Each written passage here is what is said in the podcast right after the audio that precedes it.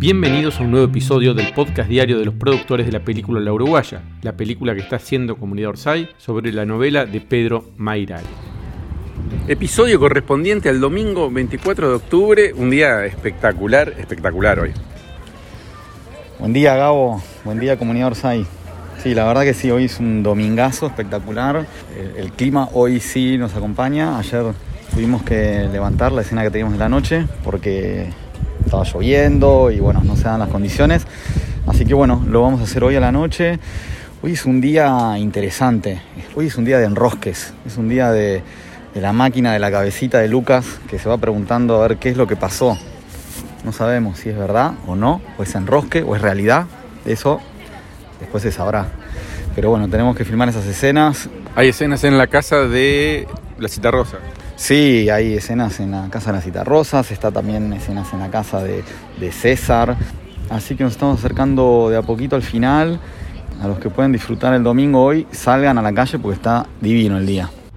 Estamos con Juancho de Arte Utilería. Sí. ¿Estás armando la casa de la Cita Rosa?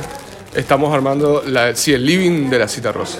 ¿Cómo se piensa las cosas que tiene que haber? Porque veo que hay acá unos papelitos, ahí... Y no, un poco como que te concentras en cuál sería la dinámica de los personajes adentro del espacio. Y esto es una casa como revivida, porque además la tienen de, lugar de ensayo y bueno, como una banda de punk, de, también de lugar de fiesta. Entonces tiene que tener, como eso, como que pasa, eh, la sensación de que pasa pila de gente aquí. Y también como ese espíritu medio anarco de, que todo haya puesto medio random, dependiendo del gusto de, de, de que viva acá, ¿no? ¿Esto lo tenían preparado o lo, lo vas improvisando hoy? No, usualmente armas el grosso, o sea, armas como más que todo el mundo del mobiliario, que así como que te da como un, te delimita un poco el espacio. Y después yo lo que hago personal, pero eso es algo personal, es como que me voy me voy sentando, me voy poniendo en cada rinconcito del lugar y me voy imaginando qué pasó acá, si alguien se fumó un churro acá o el otro que estaba tocando el instrumento donde lo dejó, este, ese tipo de cosas. Como que te vas planteando escenarios ficticios en tu cabeza y dejas como el rastro de ese escenario ficticio.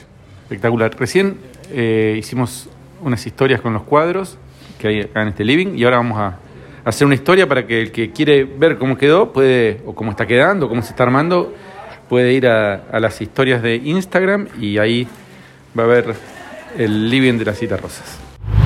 Estamos con Carmela, una de las finalistas del casting que hoy también tuvo su participación. Hola, ¿cómo están? ¿Cómo la pasaste? Eh, fabuloso, fue muy divertido. Para mí fue una experiencia que no esperaba en un principio. Nada, muy, muy hermoso trabajar con el equipo, confío.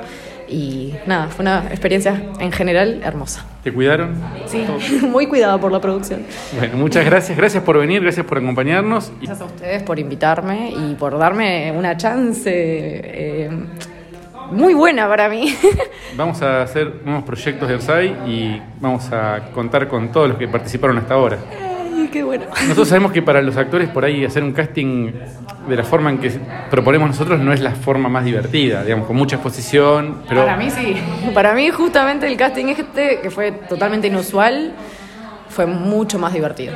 Ah, mira, muchos nos dicen como si- que, que se sienten mucho más expuestos. Ah, Y- sí, bueno. Pero está, digo.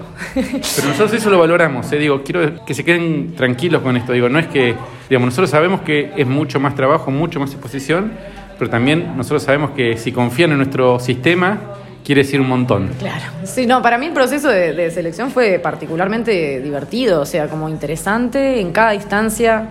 Era como ver a ver qué pasa y yo qué sé, no es lo mismo que mandar así el video y te digan, sí, quedaste, no, no quedaste. Esto era como ta, ta, ta, un paso más y un paso más y un paso más. Ya no sabía ni qué estaba haciendo, pero me encantó.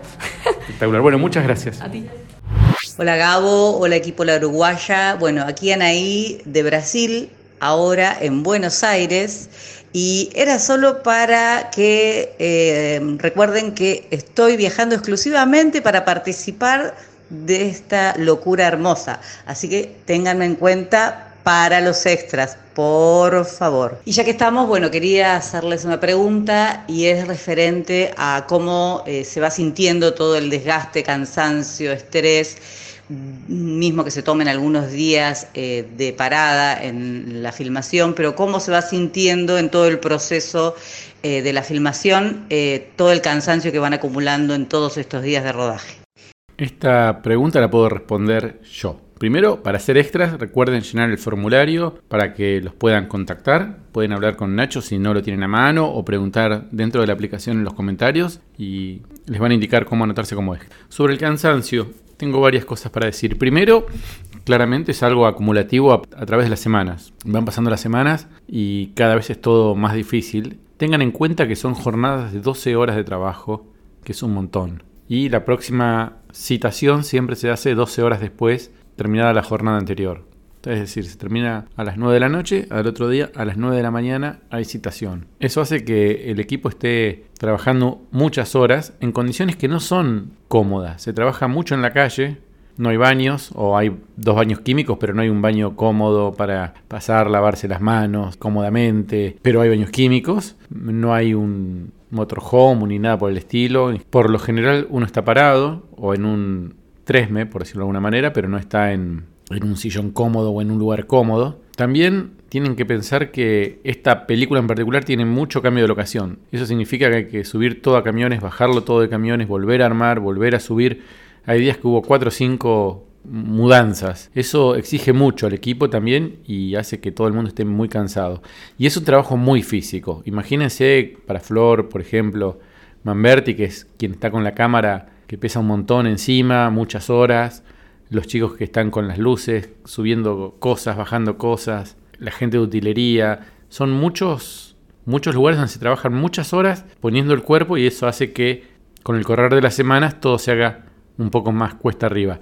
Sin embargo, yo no veo que la gente ni, ni se queje, ni esté cansada. Claramente entienden que esta industria funciona así y saben cómo hacerlo. Yo les estoy contando esto como un observador externo a lo que es la industria y me llama mucho la atención ver hombres y mujeres a la par trabajando, levantando cajas, cables, pesas. Es un trabajo infernal. Mochi, ¿cómo fue la experiencia con la uruguaya?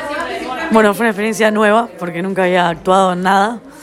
Eh, y nada, ser yo un poco y confiar en que confíen en mí. Y falta además toda la parte musical, que están trabajando ya. Estamos laburando en eso y vamos bien. Así que ahí, al servicio de esto. Bueno, muchas gracias por participar. Es un placer que seas parte de este proyecto colectivo. Para mí también, un desafío y una inspiración también ahí de, del camino de la independencia y la auto, autogestión. Estamos con una de las protagonistas del equipo de la Uruguaya en Uruguay. Le dicen la pela y es la gaffer. Para los que no entendemos nada de cine, la gaffer es la jefa de los eléctricos, es decir, la gente que maneja la luz en el set. ¿Cómo estás? Bien, todo bien. ¿Te expliqué bien? Me- Te explicaste perfecto. ¿Cuánta gente forma parte de tu equipo? Y en este momento somos el Best Boy, que es Enzo, y una eléctrica que va rotando por semana para darles oportunidades a distintas personas.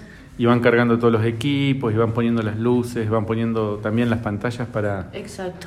Antes, en realidad, todo empieza con la preproducción, que nada, tenemos, hablamos con la fotógrafa, leemos el guion, tenemos una idea de, de lo que se va a filmar, ahí se hace un pedido estimativo de lo que va a ser, y bueno, se va ajustando, hacemos visitas de locación, nos ajustamos, armamos un pedido y en base a cada locación se va bajando y armando lo que es la luz del rodaje. ¿Se puede contar qué equipos tenemos o cuántas luces? ¿Cómo se cuenta ese rider, digamos, no sé cómo lo llaman? Sí, eh, bueno, tenemos un camión de tres ton, bastante sencillo, con un pack básico que tiene tamices, pero no hay nada muy específico de grip. En luces tenemos alguna HMI, Astera, que son las luces modernas, esos tubos que los ponemos en todos lados y, y nada, sin cables. Unos Sky Panel, Freestyle, luz LED. ¿Y es común que el rol que tengas vos de cabeza de equipo sea hecho por una mujer? No, no, para nada. No es común. Pero bueno, acá estamos. Y así llegamos al final de esta jornada, de este domingo, donde se filmaron escenas con las citarrosas, en la casa de César. Salieron todas bien. Por lo que se puede ver en monitores, es una película hermosa. Y los espero mañana para compartir ya sí uno de los últimos días de rodaje de Montevideo y prepararnos para el rodaje en Buenos Aires. Productores asociados será Hasta mañana.